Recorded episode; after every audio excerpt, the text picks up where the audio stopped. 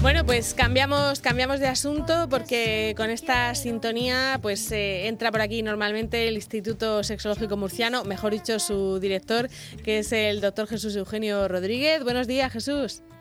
Hola, ¿qué tal? Buenos días. Bueno, cuéntanos, ¿qué, qué, tema nos propones para hoy? Porque tiene que ver con, cómo vendemos las cosas, ¿no? Sí, el, impacto que tiene a día de hoy la sexualidad, el estímulo sexual para la publicidad cómo se utiliza esta sexualidad para poder vender productos y, servicios.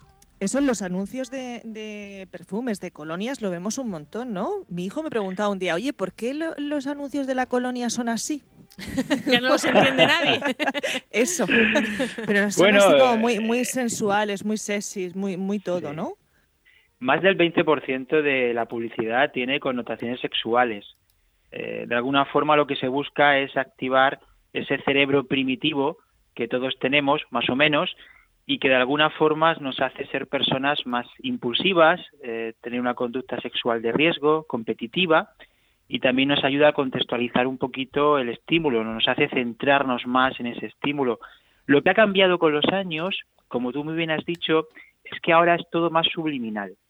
Es menos eh, directo el estímulo sexual, la connotación sexual la tiene la publicidad, pero no tan directa como hace unos años, donde era un poquito pues exagerado en muchas ocasiones. Todos nos acordamos de este anuncio de Busco Ajax, por ejemplo.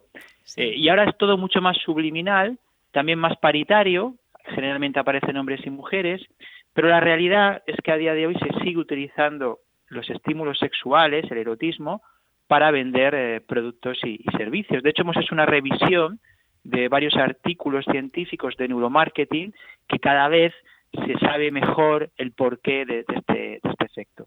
Mm, y bueno, ¿y, por qué?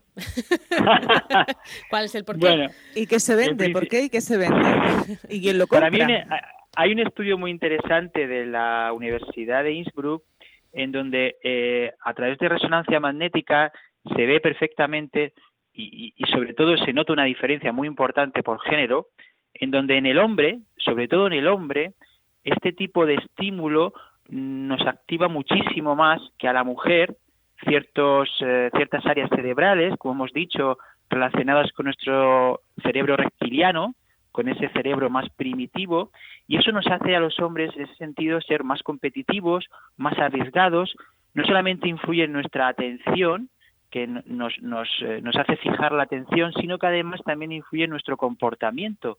Nos hace tener un comportamiento más arriesgado, menos reflexivo y en ese sentido somos más gastones ante ese tipo de estímulo. Es muy interesante porque realmente lo que están intentando hacer de alguna manera es que eh, seamos menos reflexivos, que nos volvamos más animalicos, que nos dejemos llevar más por nuestros impulsos primarios que tienen que ver con la comida, con el sexo, y de esa forma ante un producto, ante un servicio, pues nos pensemos poco el hecho de adquirirlo o de, o de utilizarlo. Esto ya digo se ha usado en anuncios de vaqueros, de fragancias, de bebidas, de ropa interior, de complementos, de coches y según los estudios que hemos traído hoy afecta bastante más al cerebro del hombre que al de la mujer. Lo que sí es verdad es que, eh, por ejemplo, en, la publicidad eh, veíamos mucho pues esa eh, figura de la mujer, ¿no? asociada pues mm. con esa sexualidad. es cierto que, de un tiempo a esta parte vemos también, por suerte, la, figura del hombre, ¿no? Antes era como que todos los anuncios estaban protagonizados por, por chicas. Eso sí que, ha cambiado, ¿veis esa, esa tendencia, pero que se sigue utilizando el, reclamo del sexo para ello? Sí, sin duda hay una penalización cultural en cuanto a, cosificar a la mujer y eso ha hecho que muchas marcas cambien su forma de, vender en ese sentido y han incorporado pues una, una paridad donde hay un, un, estímulo sexual orientado al hombre suele haber también un estímulo sexual orientado a la mujer. Lo cual no quiere decir que esto sea por eficacia sino probablemente más por estética porque como ya hemos dicho, en este sentido el cerebro, el cerebro de la mujer no procesa de la misma forma este tipo de estímulos. Eh, en el hombre incluso se ha estudiado un efecto que ellos llaman el efecto vampiro, que si te pasas mucho de, ese estímulo sexual, si es muy, muy frecuente, muy intenso, llega un momento que el consumidor, que el hombre, no se acuerda para nada de la marca. Es decir, de yo que iba a comprar, ¿no? Efectivamente. Hay un estudio de la Universidad de Londres. Distrae demasiado, ¿no? Sí, sí, sobre 3.000 personas, en este caso varones, donde se veía eso. Es decir, que es que le preguntabas por la marca y te decían, ¿Qué qué? ¿Cómo qué? ¿Qué era lo que, me era eso? ¿Qué era eso? No, no sé, hay una cosa, Jesús, decías antes que podía ser por estética, pero también puede ser que ahora haya más eh, reclamos masculinos porque también la mujer compra eh, más cosas. o decir, Quiero decir, por ejemplo, antes el coche era una cosa, eh, antes me refiero a lo mejor hace 20 o 30 años, el coche era una cosa que decidía el padre de familia y era el que tenía que elegir el coche, con lo cual tenías que meterse por los ojos a él. Pero ahora son las mujeres también la que las que compran coches. Y claro, si quieres que una mujer te compre un coche, no vas a ponerle a, una chica en bikini delante porque le va a dar igual. Quiero decir que eso también influye, ¿no? El, que ahora las mujeres tengamos más capacidad. Por supuesto, la publicidad se ha orientado muchísimo más hacia la mujer que hace 10, 15, 20 años. Lo que ocurre es que lo que es la publicidad con un componente sexual está por ver que sea tan eficaz como puede ser cuando la, la orientamos hacia un cerebro del hombre. Evidentemente, la publicidad se ha orientado hacia, hacia la mujer, hacia vender productos y servicios para la mujer, pero los estímulos sexuales, según las investigaciones más recientes, no parece que en la mujer generen ese efecto tan evidente que generan en el hombre en relación a, fijar su atención, a atraer el interés sobre ese contexto. Lo que ocurre es que, evidentemente, pues eh, la publicidad, eh, según tu objetivo, pues como tú has dicho, ¿no? Ahora hay coches donde, donde el anuncio realmente está más pensado para, para esa mujer que para el hombre. Es como decía antes eh, Carmen con, con, su hijo, ¿no? Es que tú a veces ves un anuncio y dices, Dios, yo no me he enterado de nada. Yo acabo de ver este anuncio. Pero yo siempre pienso que es porque no soy el target, digo, eso es que no era para mí. Efectivamente. Ellos tienen un target y ese target es el que orienta. Lo que sí queda claro es que el estímulo sexual como tal aunque estamos viendo anuncios donde sí se juega con esa sexualidad masculina, con un estímulo sexual de, masculino, por decirlo de alguna manera, orientado entre comillas a la mujer, eh, no termina de tener ese efecto que se ve en el caso de, los hombres, incluso a, nivel, como hemos dicho, que es muy importante, a nivel de comportamiento. Hay un estudio de la Universidad de Stanford donde se mide la conducta, no solamente la atención, y consiguieron demostrar que cuando tú a un hombre eh, eh, en el corto plazo, en, en, Las Vegas, en los casinos de Las Vegas, se le ponía cierta estimulación erótica, imágenes eróticas, se medía su conducta y eran mucho más gastones, pero es que se volvían también mucho más competitivos con la persona que tenían alrededor. Es decir, en ese momento se ponían en modo reptiliano on.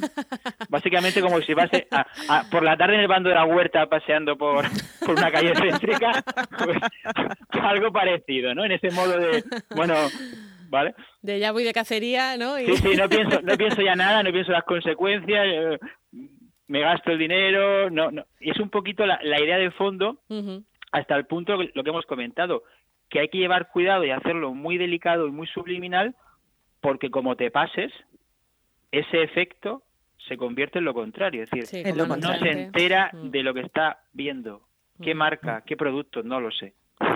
Pues hacerlo con esa sutileza, lo que está claro es que el sexo pues eh, vende y sigue vendiendo. Entonces, bueno, pues eh, aunque vayan cambiando los gustos, que ahí yo, están, yo creo que cada vez le vende más a las mujeres, ¿eh? lo digo por, eh, por las jóvenes y tal, porque es verdad. Claro, la liberación sexual también ha influido. Que vemos, que vemos, más, vemos más hombres descamisados también en la tele ahora, ¿eh? Yo haría mucha, mucho hincapié en, en el tema de Instagram. Si os dais mm. cuenta, en Instagram es donde, donde más se ve este efecto de la edad.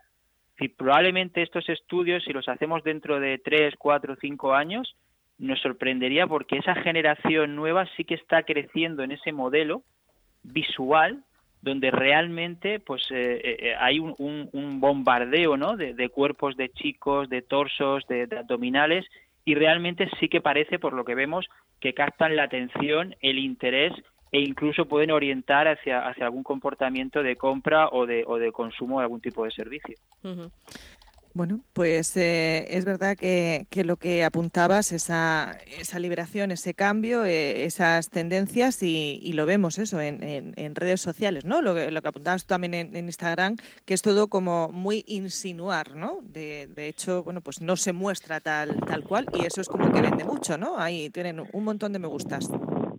Sí, se ha, penalizado mucho el modelo este de publicidad de los años 80, de, mujeres con mucho pecho, de, las azafatas de, Fórmula 1. Este modelo tan un poquito soez se ha penalizado mucho y las marcas han huido totalmente de ese, de ese tipo de publicidad.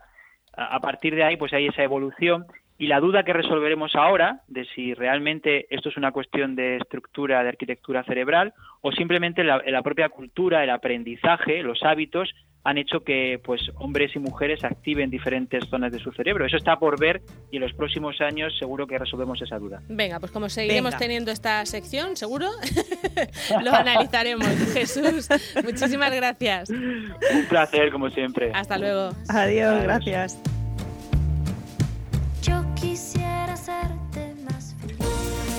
Onda Regional. Estamos a tu lado.